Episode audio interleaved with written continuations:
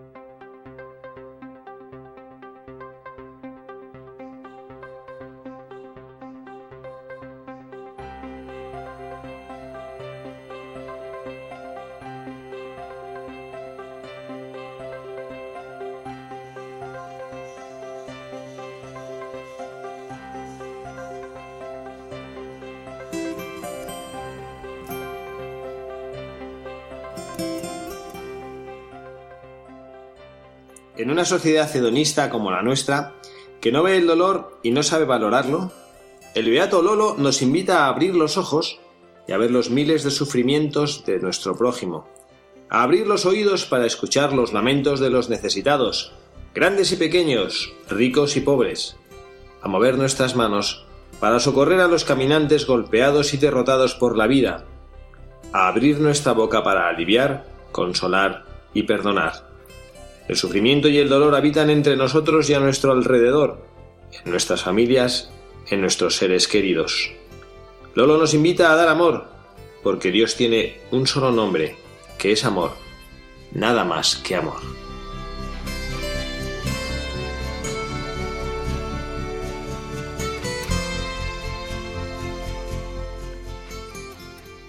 Buenas tardes, queridos amigos de Radio María, en este nuevo programa de Buscadores de la Verdad en este sábado 28 de noviembre del año 2015. Les damos la bienvenida a este espacio de reflexiones en voz alta, en el cual, como siempre, este equipo de Buscadores de la Verdad tratará de compartir con ustedes una hora de radio, una hora en la que reflexionemos, compartamos y oremos juntos, buscando aquel que es el camino de nuestra vida, la verdad de nuestra vida, Jesucristo nuestro Señor. Y lo hacemos como siempre, presentándonos en este equipo de buscadores de la verdad, tenemos con nosotros a Oliva Andrada. Oliva, muy buenas tardes. Hola, buenas tardes, padre. Gracias por una tarde más aquí con nosotros. Ya sabe que es nuestro plan de los sábados maravilloso. Gracias a usted por contar con nosotros. Tenemos aquí con nosotros al hermano Andrés López también. Hermano Andrés, muy buenas tardes. Buenas tardes, padre Javier. Y hacía tiempo que no venía con nosotros. Sí, me había hecho un poco de rogar, pero ya estamos aquí. Le hemos conseguido traer de vuelta. Sí, sí, fichaje de vuelta. Hay que aprovechar, eh, recordamos a nuestros oyentes que no nos escuchan habitualmente que el hermano Andrés es un religioso en formación. Además, este es su último año de ministerio aquí en España y dentro de en septiembre, Dios mediante, volverá a Roma para continuar sus estudios para poder ordenarse pronto, en pocos años, sacerdote. Hermano Andrés, ¿no? Sí, sí, sí. Y la verdad es que una gozada poder aprender y ver cómo viven los sacerdotes y ya proyectarte, ¿no? En vivir desde ahora viendo el futuro que, es dar los sacramentos y repartir la gracia de Dios. Bueno, bueno, pues aproveche para pedir oraciones, que entre este auditorio de Radio María hay muchos orantes que rezarán por usted para que sea un buen y santo sacerdote y un fiel religioso. muchas gracias. Lo será, lo será, tiene toda la Por pinta. supuesto. Lo que no sé es cómo va a grabar Radio María desde Roma, hermano. Nada, llamadas telefónicas. Tenemos también a nosotros, con nosotros esta tarde a Pepa Garat. Pepa, muy buenas tardes. Hola, buenas tardes, padre. Te pusimos falta el anterior programa con tu famoso máster. No pudo ser, no se puede estar en todos sitios. Bueno, Yo eché de menos. Creía que tenías el don de la bilocación. No, todavía no. y también tenemos con nosotros a Carla Guzmán una tarde más. Carla, muy buenas tardes. Buenas tardes, padre, y buenas tardes a todos los oyentes de Radio María. Aquí quienes habla, el padre Javier Cereceda, insisto, dispuesto a pasar con ustedes una tarde agradable, hablando de cosas verdaderas y bonitas. No solo bonitas, que a veces nos gusta hablar de cosas bonitas que carecen de sentido, no, no. como yo recuerdo que dijo el obispo que nos ordenó a mi grupo como sacerdotes en su homilía, dice, voy a procurar decir no solo cosas bonitas, sino cosas verdaderas. Pues vamos a hablar de la verdad de nuestra vida, que es Jesucristo, a quien buscamos con toda nuestra ilusión y nosotros ponemos nuestro granito de arena en este programa. Bueno, y recordamos a nuestros oyentes, Pepa, nuestro correo electrónico para poder nosotros recibir esos mensajes de nuestros buscadores. Pues nuestro correo es buscadores de la verdad arroba radiomaria.es. Escribirnos que nos hace mucha ilusión recibir vuestros correos. Y vuestras peticiones. Y vuestras peticiones, claro. Bueno, pues vamos a presentar ahora ya nuestro buscador. Lo hemos mencionado en la editorial cuando hemos leído un fragmento de la, de la homilía de la Santa Misa en la cual fue beatificado. El beato Manuel Lozano Garrido, un español que nació a principios del siglo pasado en Jaén y bueno, pues que ahora nos van a leer su biografía.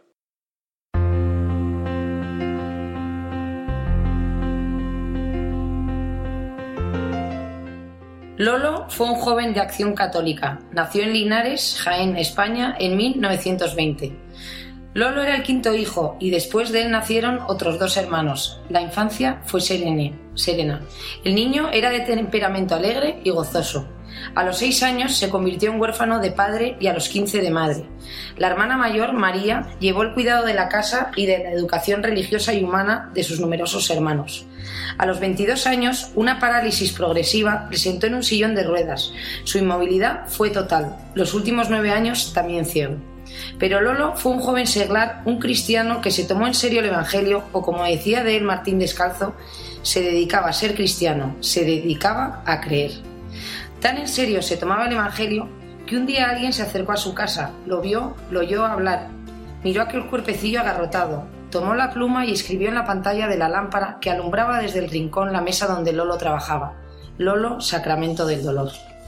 Pero este joven, que mantuvo la perenne alegría en su permanente sonrisa, varón de dolores y sin embargo sembrador de alegría en los cientos de jóvenes y adultos que se acercaban a él en busca de consejo, tenía un secreto.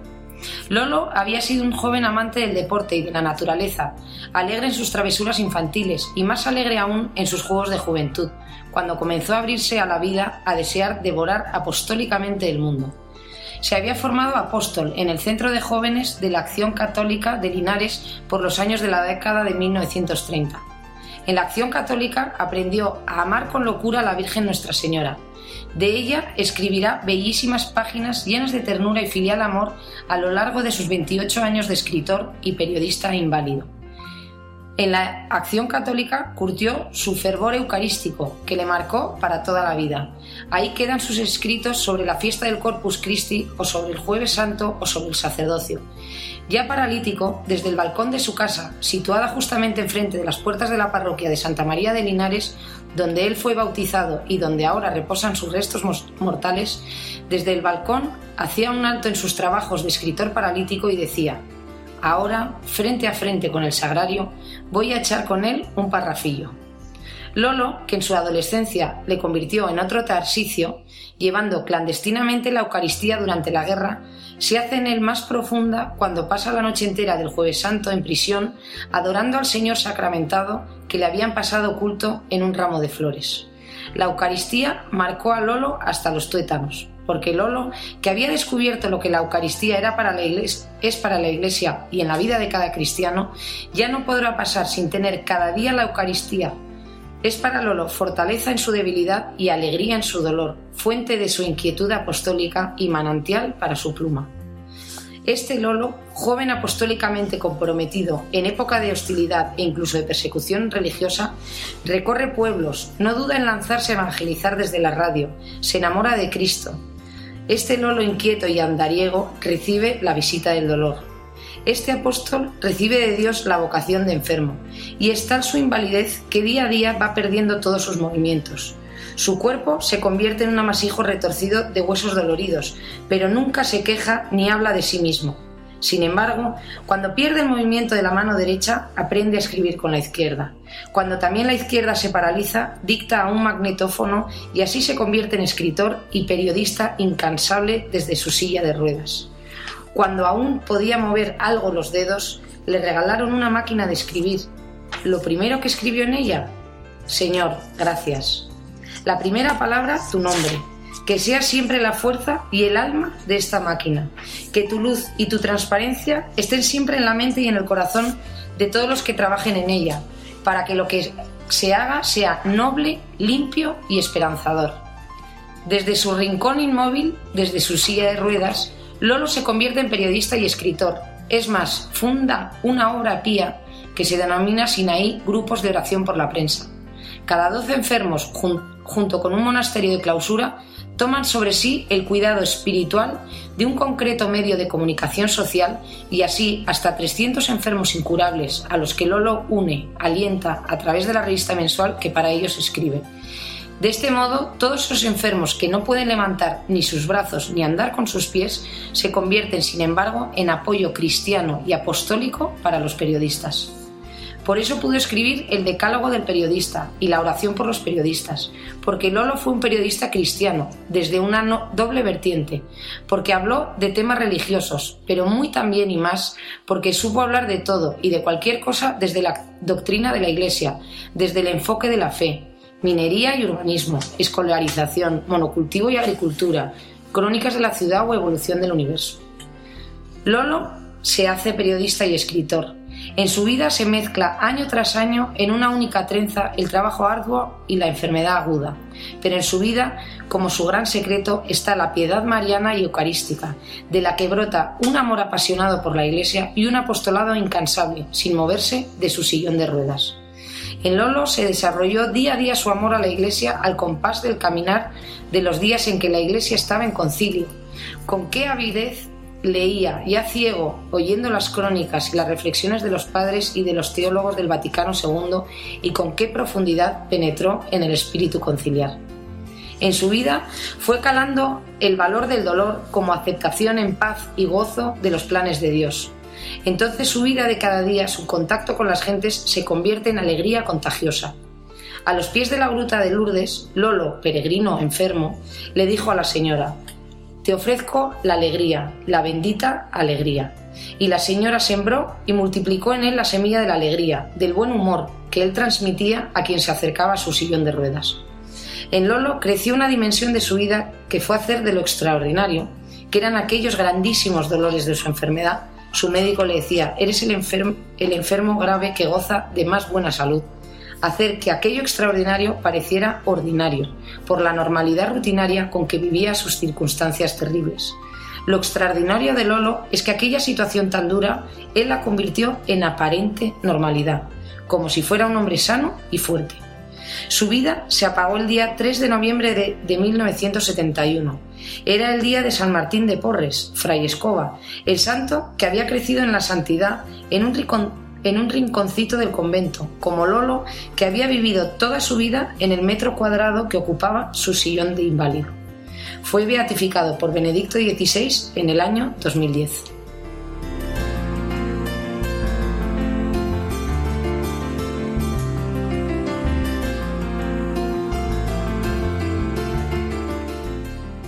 Bueno, como siempre, menuda biografía que Es- nos deja a todos. Lolo nos ha dejado sin palabras. Es impresionante Es impresionante. la Qué biografía de. Lolo, es, es impresionante y a mí me da pena un santo español que, que yo no lo conocía, por lo menos, no sé si... Y además tan cercano a, a nuestra época, o sea, A porque nuestra- murió en el 71, o sea, hace nada. Y menudo ejemplo de vida increíble, ¿no? Tener una actitud ante la enfermedad tan espectacular, llevarlo, lo- la palabra alegría, to- las veces que, no sé, la, Carla, las veces que has leído la palabra alegría, Alegría, en pues su...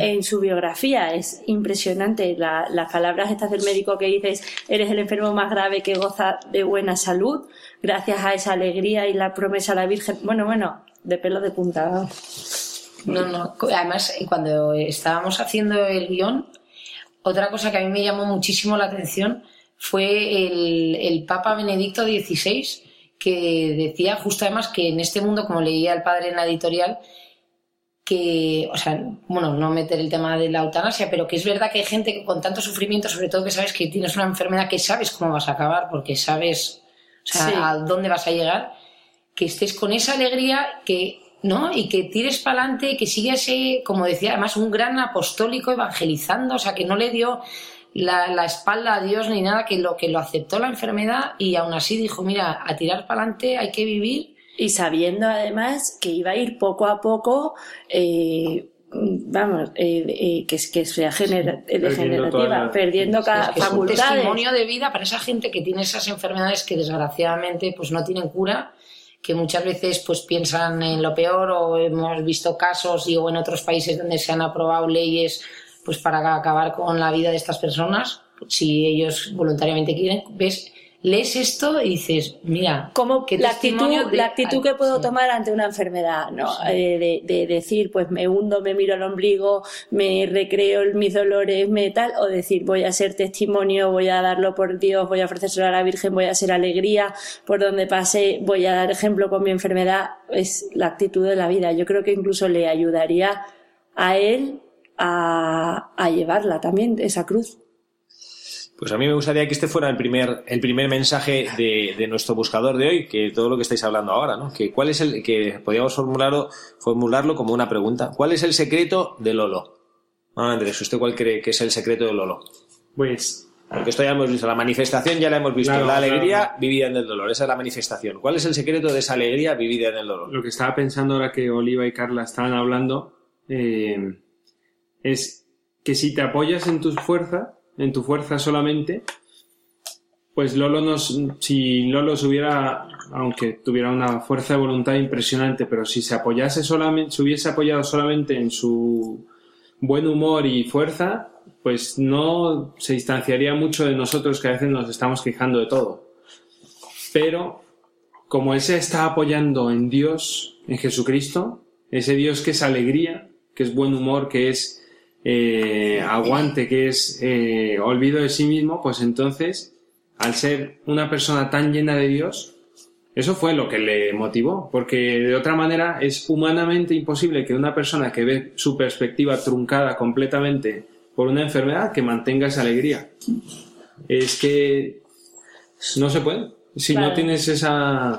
A mí me encanta también cuando Dios. decía eh, su fervor eucarístico, Claro. que a él le daba, ¿no? Todos los días recibir la Eucaristía y además a él le dieron permiso cuando ya no se podía mover de casa, que iban a celebrar la misa, como él decía, a su mesa redonda, que es donde él estaba todo el rato con la silla de ruedas escribiendo, que ahí le que iba un sacerdote y le, le daba Y la le da- celebraba es que has misa. dicho Eucaristía, fortaleza en la debilidad, alegría en su dolor. Sí. Es que, eh, vamos, casi nunca he escrito tanto cuando estábamos leyendo una biografía. Hoy eh, me ha llamado muchísimo la atención, la verdad, y esa frase también me ha llamado mucho la atención, como la Eucaristía, su fortaleza para, en su debilidad y alegría en su dolor. Le daba más alegría todavía. Es, Pues, a ver, es como que es bonito ver que cada uno la misma, el mismo testimonio, y seguro que también a nuestros oyentes así les sucede, que el mismo testimonio de vida de una persona a cada uno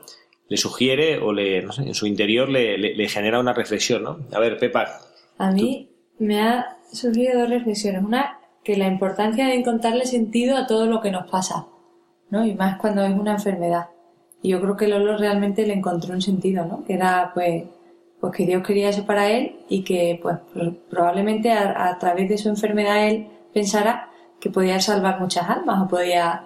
Y le encontró sentido. Y otra cosa que me ha llamado mucha atención es que eh, cuántas veces nosotros nos, podemos, eh, nos ponemos barreras y excusas cuando no nos apetece hacer algo y, y- y realmente, o sea, pues, son excusas porque aquí tenemos el ejemplo de Lolo que si no podía escribir con una mano escribía con la otra, si no podía leer, que le leyeran, si no podía andar, pues se sentaba. Entonces, ¿cuántas veces nosotros mismos nos ponemos barreras físicas que son las que tenía él?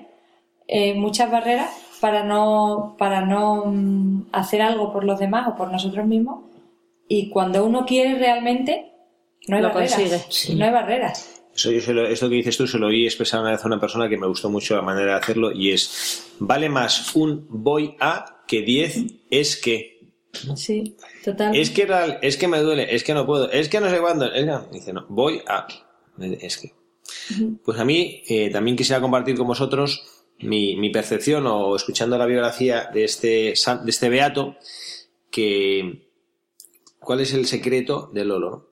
Y, y yo pensaba, también cuando se escuchaba hablar, ¿no? De, de las personas que, pues algunos han padecido enfermedades como, como lo padeció este beato y han pedido a otros que acaben con sus vidas. Aquí en España tenemos casos, lo conocemos, quizá pocos. Hay otros países donde es mucho más frecuente el que una persona que pasa alguna dificultad seria, no cualquier cosa, claro, seria, mm, pida que acaben con su vida. Y, es verdad que para nosotros desde fuera, pues es muy fácil hablar, ¿no? Nos resulta fácil hablar y comentar, bueno, pero no, hombre, que hay que, bueno, hay que... Y, me- y yo pensaba, ¿cuál es el secreto de Lolo? Pues yo pienso que el secreto es que fue su elección, que él escogió ser alegre en su enfermedad. Probablemente mm, había una bifurcación de su vida frente a sus ojos y decía, bueno, yo tengo esta enfermedad que no la he escogido, que Dios nuestro Señor ha permitido que llegue a mi vida y ahora puedo escoger. Ser un amargado y pasarme toda la santa vida o lo que me quede de vida lamentándome porque él sabía que era una enfermedad progresiva y mortal. O puedo decir, lo esencial en mi vida, que es el amor de Dios y la alegría de Dios en mi corazón, no lo pierdo. Sea enfermo, sea tetrapléjico, sea paralítico, sea ciego, sea sordo, el amor de Dios siempre lo tengo. Y eso es aquello en lo que yo voy a apoyar mi vida. Y me doy cuenta porque, bueno, seguramente también a nuestros oyentes y, bueno, también a estos, a, todos los que formamos parte de este equipo de buscadores de la verdad, nos habrá pasado tener que, que acompañar en nuestras vidas a personas que están enfermas. Y yo me doy cuenta que es que por más que quieras, tratar de, pues les puedes animar, les puedes, pues hacer entretenerse un poco, les puedes hacer sonreír, pero desde fuera es complicado que una persona tome la opción de vivir con alegría su dolor. Parece que solo pudiéramos ser alegres si todo nos va bien. Parece que solo pudiéramos estar contentos cuando no hay malestar, cuando no hay enfermedad, cuando no hay dificultad. Y hay personas que, que nos sorprenden, ¿no? Y les ves siempre alegres, siempre tranquilos, siempre serenos, siempre sosegados, y a lo mejor tienen unas cruces que si nosotros eh, las hubiéramos llevado encima no habríamos podido con ellas. Estoy pensando ahora en la, también en la Beata Madre Teresa de Calcuta, como eh, pues todos pensábamos cuando la veíamos qué mujer, qué paz, qué sosiego y cuando ella murió y descubrimos pues todo su mundo interior y todo su diario espiritual vimos que vivía pues no- Épocas negras, atormentada, atormentada. angustiada. Pues yo creo que este es el secreto, ¿no? Decidir, yo quiero vivir así. Y lo peor, padre, es que hay muchísimas veces que ves a unas personas que tienen, o sea, que ni siquiera tienen una enfermedad o que ni siquiera sufren un dolor o que ni siquiera, y son incluso capaces de creárselo a ellos mismos y vivir reoyendo un hueso cuando tienen todo en su vida y que deberían de, en vez de valorar lo que tenemos, estamos siempre buscándonos lo que no tenemos, el que porque yo sí, porque aquella no, y, y eso da incluso más pena, ¿no? Porque a lo mejor si tienes un dolor físico o una Sí, un dolor eh, o que realmente tienes un problema, gente que que se enfrenta a la muerte de un ser querido, gente que tal y que se quiere encerrar durante una época y darle pues más vueltecitas a más vueltas a su ombligo o a su corazón, vale, pero que hay gente que incluso teniéndolo todo no se dan cuenta y también necesitan no esa tienen todo. actitud negativa porque no tienen Porque a no tienen Cristo. lo Porque lo que decía el hermano Andrés antes, ¿en qué se han apoyado? Si se, hubieran, se apoyan en ellos mismos. Lo de amar con locura a la Virgen Nuestra Señora, Sí, efectivamente. de amor a María. A mí, una reflexión que me viene también es cuando estaba leyendo, Carla, la, biografía, citaba un, un texto de Martín Descalzo que decía que se dedicó a ser cristiano. Y ahora que, que estábamos hablando, charlando, me puse a pensar que también un cristiano puede ser alegre cuando reconoce su verdadera dignidad, que no es lo que hace. Porque bueno, Lolo, pues eso, le gustaba ser deportista y tal, luego ya no pudo. Escribía y después perdió la movilidad de primero una mano y luego la otra. Después hablaba y después se fue quedando sin voz. Entonces, lo que le daba felicidad y lo que le llenaba y lo que le hacía feliz y lo que hacía que los demás se encontrasen a gusto con él y que alguno incluso llegase a decir que era el sacramento del dolor, pues no era lo que hacía, sino lo que era y lo que de verdad le daba su dignidad y lo que le permitía estar en paz con Dios y consigo mismo. Entonces yo creo que eso es muy importante, que también para los que nos escuchan y para nosotros mismos. O sea, que no es lo que tú hagas lo que te hace importante. Es, hay una canción que dice, es, está en es un, grupo de eh, rock cristiano, se llama ahora, eh, que dice, tú eres más de las cosas que haces o de las decisiones malas que has tomado o de tus pecados, porque tú has sido redimido.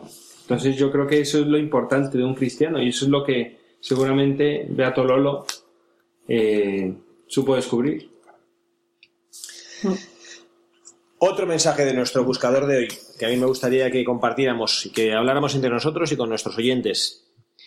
Un enfermo que trabaja cada día. En este sentido apostólico, no de trabajo de, bueno, hay muchos enfermos que nos están escuchando, seguro que también trabajan cada día y pensarán, ¿qué tiene esto de meritorio, no? No, pues yo lo que quiero reflexionar con todos ustedes, todos los que estamos aquí, es esa capacidad de trabajar desde la fe. Esa, capacidad de trabajar mirando a nuestro Señor Jesucristo. Esa capacidad de ser constante, de levantarse cada mañana, decir, Señor, aquí estoy, te renuevo mi vida, te renuevo mi entrega, te renuevo mi amor, a pesar de que me, he despertado y sigo siendo ciego, o me he despertado y sigo teniendo las manos paralizadas. Gracias, Señor, por este nuevo día y hoy voy a trabajar por ti como decía él, porque él deseaba devorar apostólicamente el mundo. ¿No? ¿Qué palabra? Devorar apostólicamente el mundo. No, y a mí me encanta, y más que nosotros que ahora estamos en la radio, que él, o sea, periodista, él fue, o sea, imagen para muchos periodistas, que también puede ser para nosotros, porque a mí me encanta cuando decía lo de, daba igual de qué estuviese hablando, que siempre o sea, estaba Cristo presente. Quedaba igual que hablase, pues de, decía, de urbanidad, de no sé qué, que siempre estaba el presente. Que muchas veces nos cuesta que cuando hablas de religión, pues si hablas de religión, pero te están hablando de otra cosa, es como que lo desvinculas, ¿no? Pues no, es todo. O sea, si tu vida se guía por él, o sea, no puedes hablar de una cosa sin estar presente. Claro, todo tiene que girar en torno a él. Todas nuestras conversaciones, todas nuestras acciones todo tiene que O sea, no es como de ahora hablo de religión, sí, pero si ahora hablo de la actualidad política, no, ahora tal. Sí, depende con quién esté, ¿no? Como ha dicho antes el hermano Andrés, que él se dedicaba a ser cristiano y decía, la frase decía, se dedicaba a ser cristiano, se dedicaba a creer y eh, cuántas veces los cristianos, a lo mejor somos cristianos efectivamente, pero no creemos tan profundamente, ¿no? No nos dedicamos a creer, sino que depende del sitio donde estemos o de la persona alrededor con que estemos, somos capaces o menos capaces de demostrar nuestra fe, nuestras creencias y tener eh, eh, pues esa valentía. Él le daba igual, estuviera donde estuviese, se dedicaba a creer, que es un... A mí también me, me ha impresionado esa frase. Yo, una de las cosas que, Mm, me, está llamando la atención ahora que estamos reflexionando juntos y estamos escuchando eh, ecos de la vida de este beato, es eh, el pensar si nosotros de verdad nos damos cuenta de lo que significa llevar el nombre de cristiano en la vida. A mí me gusta muchísimo Martín Descalzo, lo leo con frecuencia, me ayuda en mi vida de oración, me ayuda también como sacerdote para tratar de imitarle en las cosas buenas que él hacía para transmitir la palabra de Dios. Y él, que es un hombre que pensaba muy bien en lo que decía y era profundo, dice, Lolo se dedicaba a ser cristiano. Porque a nosotros nos dice, bueno, ¿tú a qué te dedicas? Yo me dedico a ser cristiano. Y pensamos, uy, pues ¿qué, qué eso qué significa? Y sin embargo, este hombre llenaba su vida y, la explicación de su vida es que él está siendo cristiano. Y sabiendo, y además me ha gustado mucho la expresión que usaba hermano Andrés, ¿no? De su dignidad, ¿no? Reconociendo su dignidad como cristiano. Y también, como ahora vosotros decís, eh, que, bueno, pues que él, eh, pues que era un hombre que, que eh, en todo hablaba de Jesucristo. Que es una cosa que a nosotros nos, nos, han quitado, a los cristianos nos han quitado, a la sociedad actual. Parece que nosotros no pudiéramos opinar. Parece que lo de ser cristiano y creer en Jesucristo es para las sacristías. ¿Tú quieres hablar de Dios? Métete en la sacristía. No, no, no. Si todo, si al final, si Dios es el creador del mundo, o sea, que es que no hay ningún aspecto de la vida humana, de la vida social, que, que sea ajeno a la presencia de Dios, al amor de Dios, a la cercanía de Dios con sus criaturas. Y bueno, pues a mí me, me, bueno, pues me hace reflexionar, me hace reflexionar sobre el, el, una vez más, yo creo que en el anterior programa, en los últimos programas, está saliendo esta idea a la luz. Se ve que la llevamos nosotros bien metida en el corazón que bueno que nosotros pues eso de ser cristiano quizá no no hemos acabado de comprenderlo no hemos acabado de conocerlo. Y parece que eso nos hace pues bueno pues una especie de compromiso se nos hace una especie de peso que no bueno pues que no tenemos muy claro de, en qué consiste no y, perdemos aquello que caracterizó la vida de nuestro beato buscador de la verdad de hoy la alegría de vivir la alegría en el sufrimiento, la alegría en la enfermedad, también la alegría en las cosas buenas. No parece ser que bueno que hay que hacer un esfuerzo como como bueno pues como si fuéramos nosotros eh, tuviéramos que buscar el sufrimiento y la enfermedad y el dolor para ser felices, ¿no? No, no, no. La alegría, la alegría que nos da pues el vivir, ¿no? La alegría de vivir. Bueno, vamos a hacer una pequeña pausa. Ya estamos a mitad de programa para escuchar una pieza musical y enseguida estamos con todos ustedes. Muy buenas tardes, queridos amigos de Radio María. Aquí estamos con ustedes una vez más. De nuevo, después de haber estado, escuchado esta, esta pieza musical que precisamente se titulaba, como decíamos antes de la pausa, La alegría de vivir. Estamos nosotros alegres, contentos de vivir. Y aquí estamos, quienes les hemos acompañado a lo largo de todo este programa hasta el momento, Oliva Andrada, hermano Andrés López, Pepa Garat, Carla Guzmán y un servidor, el padre Javier Cereceda, buscando la verdad. Y bueno, tenemos la suerte y el privilegio en este programa en el que estamos hablando del Beato Lolo, que estamos hablando de la vida de este hombre que supo acoger esta enfermedad, que le, bueno, pues que le, que le incapacitó para hacer la vida que llevaba hasta entonces. Tenemos también la gracia de tener una invitada que nos va a compartir su testimonio. Carla, preséntanos a nuestra, a nuestra acompañante de hoy, a nuestra invitada al programa de hoy. Pues tenemos esta, esta tarde la gran suerte de contar con una persona ejemplar, se llama Manuela López Henares, casada, que además su marido también tiene un programa de radio, pero de económico, mucho mejor nosotros, que no. Y madre de tres hijos y que justo hace un año a ella le diagnosticaron una enfermedad también de, eh, degenerativa y, y la verdad que es un ejemplo, ella es amiga, muy amiga mía y es un ejemplo de vida verle porque, porque desde que ella supo, bueno, ella luego nos contará, pero es que es, eh, transmite la alegría que, y, y, o sea, la paz y, o sea, y, y, la manera de afrontar la enfermedad que, que, vamos, que es lo, como decía también Pepa, lo que toque, tocó con alegría, dijo el Señor, ¿no? Entonces, buenas tardes, Manuela. Hola, hola, buenas tardes y muchísimas gracias por estar aquí. Que nada, que lo que queremos es que nos cuentes un, un, un poco y entonces el padre Javier ahora te va a hacer algunas preguntas. Muchas gracias. Bueno, bueno, Hola, Muchísimas gracias, el padre Javier Cereceda. Gracias por estar aquí con nosotros en esta tarde de sábado, con todos nuestros oyentes de Radio María. Y mira, estábamos hablando el, el, buscador de la verdad de hoy, que bueno, en este programa es lo que hacemos, eh, coger ejemplos, vidas ejemplares que nos ayudan también en nuestro caminar, pues fue un hombre, un joven, nació en 1920 en Andalucía, es un hombre que vivió una vida pues como muy, muy rica, padeció los efectos de la guerra civil, un cristiano que él llevaba la Eucaristía a personas así escondido y protegiendo la Eucaristía, y luego es un hombre, bueno, pues que se fue, que bueno, poco a poco se fue, mmm, pues enfrentando con la, con la, con la enfermedad que le fue cada vez disminuyendo y disminuyendo más, ¿no? Y pues eh, tuvo que ya cada vez buscar más ayuda, perdió la movilidad en una mano, bueno, y una de las cosas que analizábamos antes de, llamarte y de contar con, y de meterte en antena era la alegría de este beato en el sufrimiento. ¿no? Y una de las reflexiones que nos hacíamos era que cómo se puede encontrar alegría con una enfermedad tan grave. Manuela, tú que pues pareces una enfermedad seria y que nos cuenta Carla que te conoce, que eres una mujer que mantiene la alegría y con tus hijos y tu marido. Bueno, cuéntanos cómo se puede hacer, porque no es lo mismo eh, bueno, pues hablar desde fuera de la enfermedad que hablar desde dentro, ¿no? ¿Cómo una persona puede lograr mantener la paz con su enfermedad? Bueno, yo para empezar estoy en una fase, digamos, muy incipiente de la enfermedad. Mi diagnóstico fue hace un año.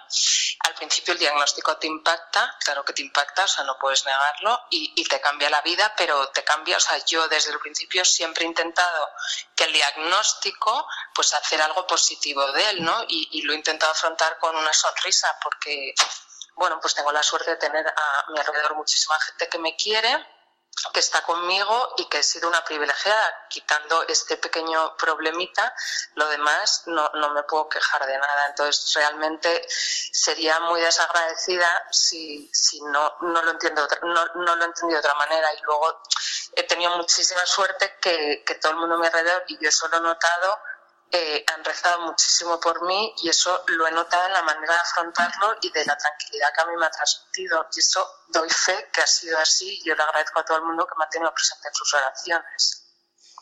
¿Tú crees, Manuela, que cuando, cuando uno pues, padece una enfermedad así, como le pasó a, como te pasa a ti, a lo mejor como le pasó a nuestro Beato, eh, no sé, ¿tú piensas que hay algo como que es una fuerza especial que Dios te da o dices, bueno, es que estas son fuerzas que yo tenía y que, bueno, que ahora he descubierto, pero que las tenía de siempre?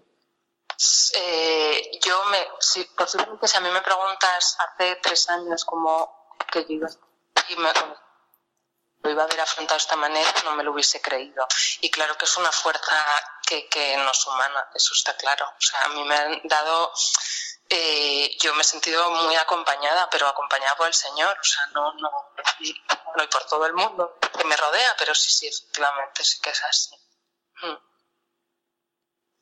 Bueno, y otra, otra de las cosas que también a nosotros nos llama, nos llama la, la, la atención de, de Lolo es que, que, él como que logró hacer que la enfermedad, como bueno, tú, es que me ha llamado la atención porque más o menos has dicho una cosa parecida, ¿no? Como que él no centró su vida en su enfermedad, ¿no? Yo a veces veo que a nosotros nos pasa una cosa mínima de nada, que te has, te has hecho un corte con un cuchillo y estás todo el día mirándote la herida, te duele un poco la cabeza y estás que parece que es que se acaba el mundo. ¿Cómo logra uno? Pues cuando tiene una enfermedad, bueno, aunque gracias a Dios pues te permita una vida ordinaria más o menos normal, pero ¿cómo uno hace para, como Lolo, no estar todo el santo día pensando y hablando de su enfermedad? Hombre, yo he intentado no en la autocompasión en ningún momento ni en que efectivamente esto sea el centro de mi vida. Yo también tengo la suerte que yo a día de hoy me encuentro muy bien, puedo hacer una vida normal y, de hecho la enfermedad me ha mm, hecho disfrutar de, de, todo momento, entonces de disfrutar y tener muchísima más ilusión en las cosas. Y efectivamente está ahí, pero eh, tienes que aprender a, vivir con ello, pero no hacerlo eh, que, todo esté continuamente, eh, bueno, pues alrededor de ella, porque si no ella se, va a hacer más fuerte que tú y en esto y no, yo no la voy a dejar. y, hay una cosa también que no, bueno, que no nos, no nos ha dejado Lolo y a lo mejor lo podemos, Manuela, aprender contigo, ¿no? Lolo no tenía hijos, ¿no? ¿Cómo se vive desde la maternidad esta enfermedad?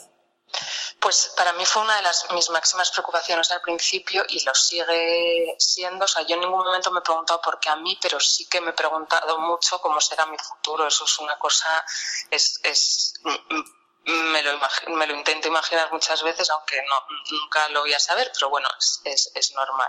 Y mi, mi, uno de mis miedos era que mis hijos eh, no sintiesen que su madre estaba esté enferma y, pero gracias a Dios son ellos una fuente de energía para mí realmente yo son ellos los que a mí me han hecho que en ningún momento o sea que todos los días me levante con pues bueno afrontando el día a día y aprovechando el día y estando con ellos porque ellos me recargan las pilas Manuela, soy Oliva, ¿qué, tal? Encantada. ¿Qué tal, Oliva? Lo primero, darte la enhorabuena porque efectivamente eres un ejemplo para... Yo te he visto solo un par de veces, pero es verdad que siempre tienes una, una sonrisa que te abre la puerta inmediatamente y, y nada, y transmites una paz, ¿no? Y, y la verdad es que oyéndote, pues eh, yo pienso desde mi sitio que eres muy afortunada de de poder tener esa actitud ante la vida y de poder tener, de poder eh, valorar las oraciones que la gente hace, eh, reza por ti y de apreciar, pues ahora más que nunca tu vida, eh, sabiendo pues que, que, tienes esta enfermedad. ¿Y tú qué consejo le, darías a personas que a lo mejor viven una situación similar con tristeza, con, con desánimo, con, no sé, con, con, con cero ganas de afrontarlo? ¿Qué, ¿Qué consejo les podrías dar? Desde tu situación personal?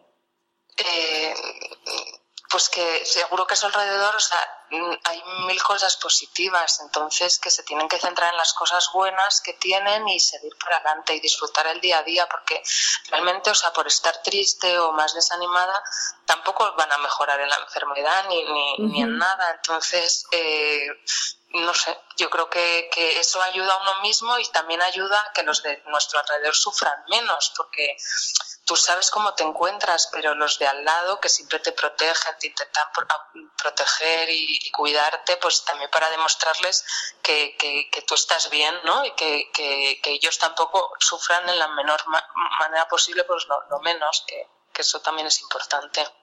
Mm. Muy bien, Manuela, muchísimas gracias. Muchísimas, gracias. a vosotros. Gracias, Manuela. Gracias, Y, cuenta con nuestras oraciones para que sigas eh, bueno pues viviendo con esa alegría, con esa fortaleza por ti, por tu esposo, por tus hijos, que no solo te ofrecemos nosotros, sino que seguro que también todos los oyentes de Radio María. Pues muchísimas gracias a los tres, a los cuatro. Muchísimas gracias. Un beso fuerte, Manuela es verdad que sentir pena de uno mismo no va a cambiar tu realidad, o sea, al revés, te, no te ayuda para seguir adelante.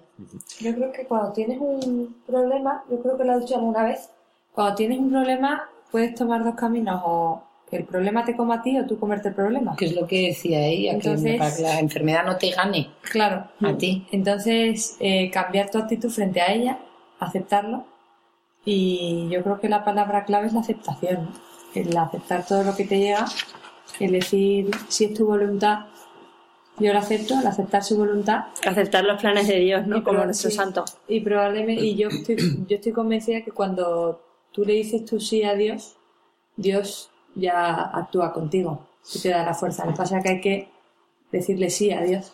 Yo hay, yo hay una idea que tengo en la cabeza desde hace algún tiempo y que también aplico en mi meditación y en mi vida, sobre lo que es la providencia, el paso de Dios por nuestra existencia. Los acontecimientos. Hay un sacerdote de nuestra comunidad, hermano Andrés, sonríe porque sabe de quién hablo, que habla de la, él habla de la teología del acontecimiento. La teología del acontecimiento. Y bueno, esto, no es, esto es una teología, entre comillas, lo decimos de broma nosotros, lo de la teología del acontecimiento.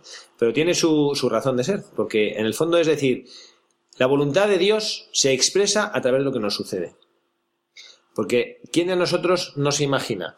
Ahora, el guion de su vida, ¿eh? lo que tiene que ser mi vida. Ahora nosotros, por ejemplo, hermano Andrés, nos, pues cogemos al hermano Andrés, que es jovencito todavía, apenas tiene 24 años.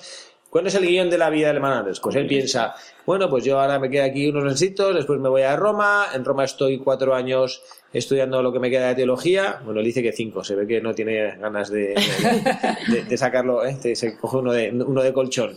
Me ordeno sacerdote, después pues empiezo a ir después de distintos destinos, me ordenaré sacerdote con unos 30, 31 años, después pues bueno, empezaré como sacerdote y pues eso, tendré otros 30, 40 años y a partir de los 70, pues bueno, un poquito más flojillo, me voy a, pues, a lo mejor a un destino un poco, ¿no? Y este es nuestro guion, y este es Papá. el, guion que el guion que nosotros pensamos que tiene que ser nuestra vida, ¿no?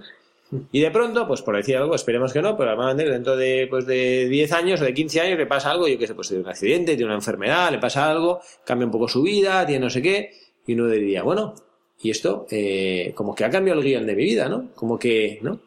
Y nos olvidamos que a lo mejor Dios nuestro Señor se manifiesta a través de esas cosas que nos pasan, ¿no? Yo, vamos, en mi propia vida a mí eso me pasó, ¿no? Yo recuerdo hace, hace cinco años tuve un accidente de tráfico fuerte, y, en cierto sentido cambió mi vida, ¿no? Para algunas cosas, ¿no?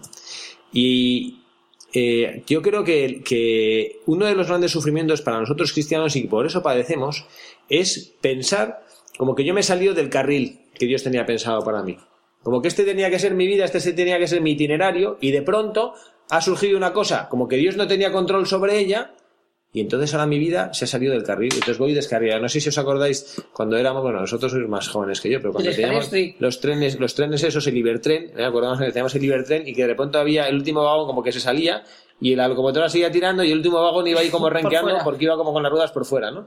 Y a veces sentimos que nuestra vida es eso, como que ahora me está pasando esto y voy como renqueando por la vida porque, porque me he salido de lo que tenía. Pues, pues no, si la, si la voluntad de Dios se manifiesta en lo que te está sucediendo. Yo es que creo que el guion, estamos acostumbrados al guion de nuestra vida, a quererlo escribir nosotros, sin darnos cuenta que el que realmente escribe el guion de nuestra vida es Dios. Entonces, por eso nos salimos, porque nosotros no somos, o sea, no somos los que escribimos nuestro guion, es Él. Y si, nos, y, si nos creemos que somos nosotros, pues así tenemos ese sentimiento, ¿no? De como que nos salimos, que nos agobiamos, que no lo aceptamos.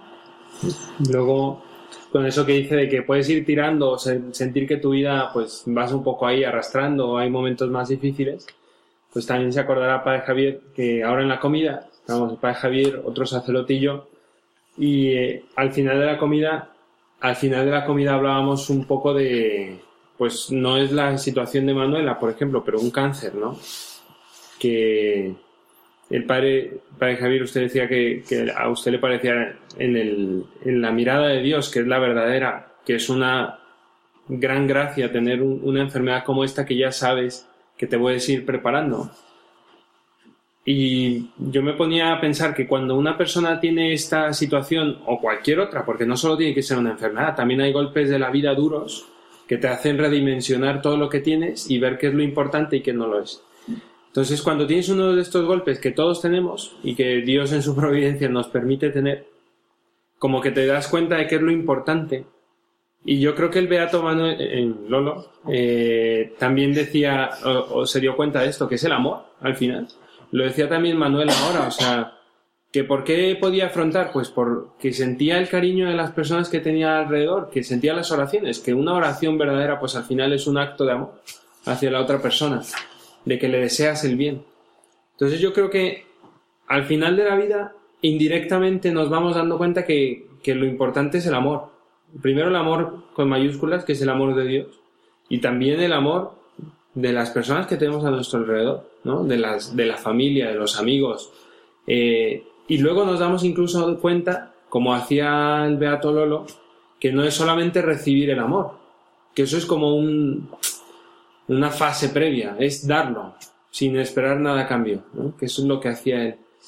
Entonces yo creo que eso es lo que un, un cristiano está llamado a hacer, ¿no? Descubrir ese amor de Dios, que eres profundamente amado y querido, y después darlo a, primero a tu familia, a los amigos y después a todas las personas con las que te encuentras.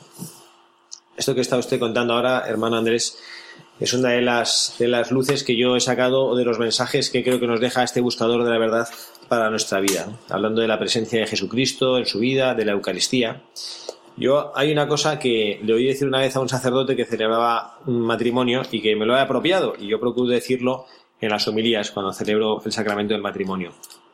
Y él dice que dos personas eh, descubren que se aman profundamente y que están hechos el uno para el otro cuando pasan de eh, eh, no mm, querer vivir sin la otra persona a no poder vivir sin la otra persona. Y a mí esa expresión me gusta, ¿no? Porque parece que el querer es como el capricho, no, ya no quiero vivir sin otra. Y, pero cuando dices es que no puedo vivir sin la otra persona, es cuando el amor es más profundo. Y es lo que decía cuando hemos leído la biografía sobre eh, nuestro Beato Lolo y la Eucaristía. Decía el texto explícitamente, ya no podrá pasar sin tener cada día la Eucaristía. Y claro, yo me pregunto, yo el otro día tuve eh, la ocasión de estar con una, con una persona que está en una dificultad, en una situación de, privación de libertad, y que eh, lleva mm, pues como dos meses sin poder recibir la Eucaristía, ¿no? Y entonces eh, yo decía él eh, que lo que más, de las cosas que más echa de menos en esta situación es el no poder recibir a Jesucristo en la Eucaristía. Y nosotros, bueno, a lo mejor yo tengo una situación particular, no sé si especialmente privilegiada o no, porque como sacerdote celebro cada día la Eucaristía, ciertamente privilegiada por poder hacerlo, pero a lo mejor no, no, no sé, como que no, no, quizá falta una opción un poco libre, ¿no? Y a lo mejor libre en el sentido de que, bueno, como que sientas uno, no, no, y es como tengo que celebrar la misa todos los días. Pero a lo mejor nosotros, que no recibimos a Jesucristo todos los días, cuando digo nosotros no me refiero a los que estamos aquí en el estudio de grabación, ¿no? Sino me refiero a, a los que nos están escuchando, ¿no? Y decir, bueno, mm, ¿qué significa para mí Jesucristo en la Eucaristía? Hay personas que desearían recibirle cada día y materialmente no pueden, por el trabajo, por, por pues, los trayectos que tienen que hacer desde su casa al lugar de trabajo, por lo que sea. Pero hay algunos otros que dicen, no, no, yo lo veo con los jóvenes con los que yo trabajo, ¿no? Que no tienen tiempo para nada. No, estamos, hoy un jaleo. Y luego empiezas a escarbar un poco en sus vidas y te das cuenta que dedican dos, tres horas de siesta todos los días, algunos, no, no ciertamente, ¿no? no todos, ¿no? Pero algunos dedican, pues, entre la siesta y que no, que voy a jugar a, a, a la videoconsola y no sé cuánto, dos, entre dos y tres horas, ¿no?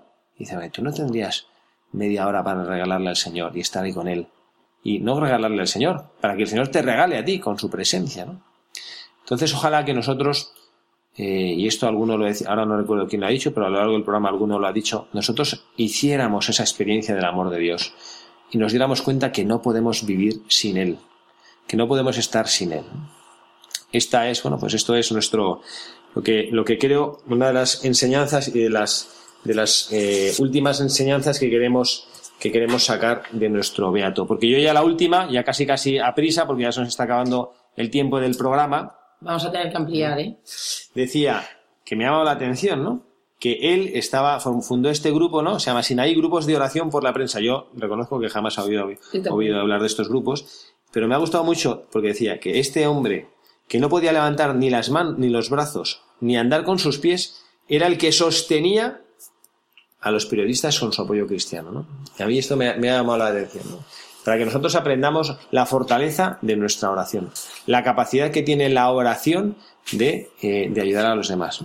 Me ha sorprendido lo que decía nuestra invitada de hoy, Manuela, que Manuela López Henares, que decía que ella antes de su enfermedad, eh, vamos, que no era, ni siquiera se imaginaba que hubiera tenido eh, la capacidad de reaccionar ante una dificultad como la que la vida le ha presentado de la manera como ha reaccionado.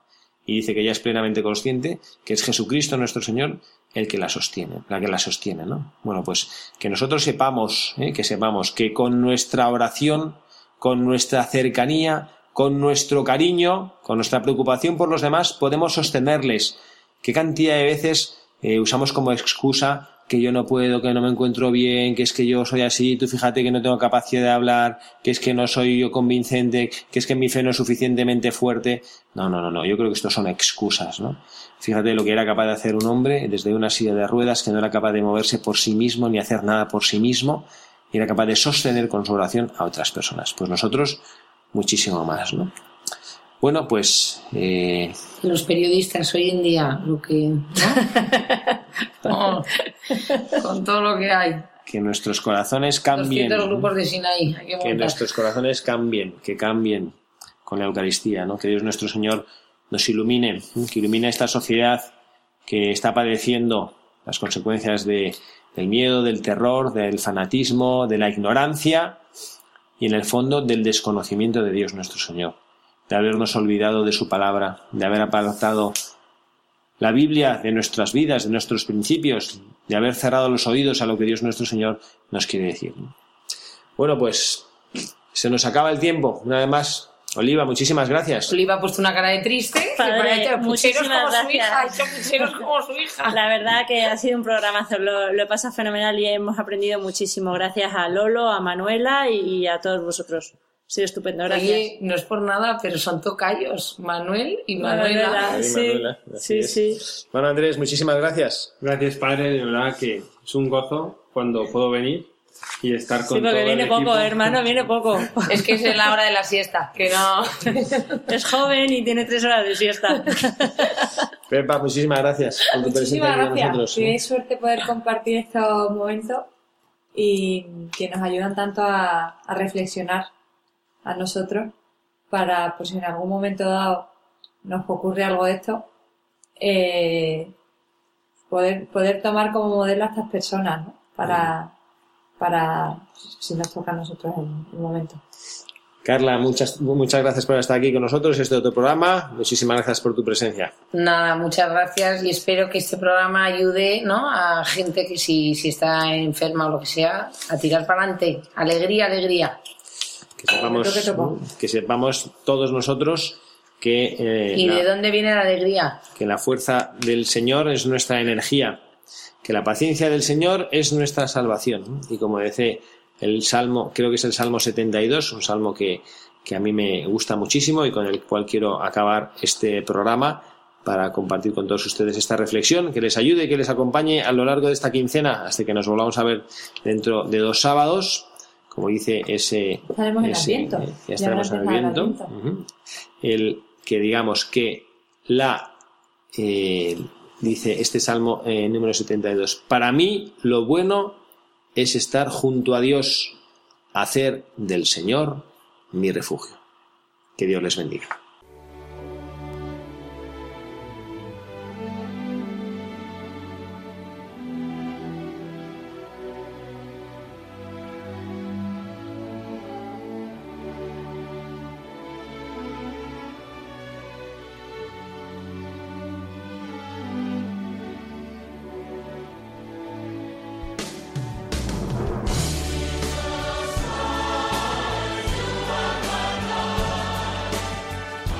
Han escuchado Buscadores de la Verdad, un programa dirigido por el padre Javier Cereceda y ubicado dentro de la sección Reflexiones en voz alta.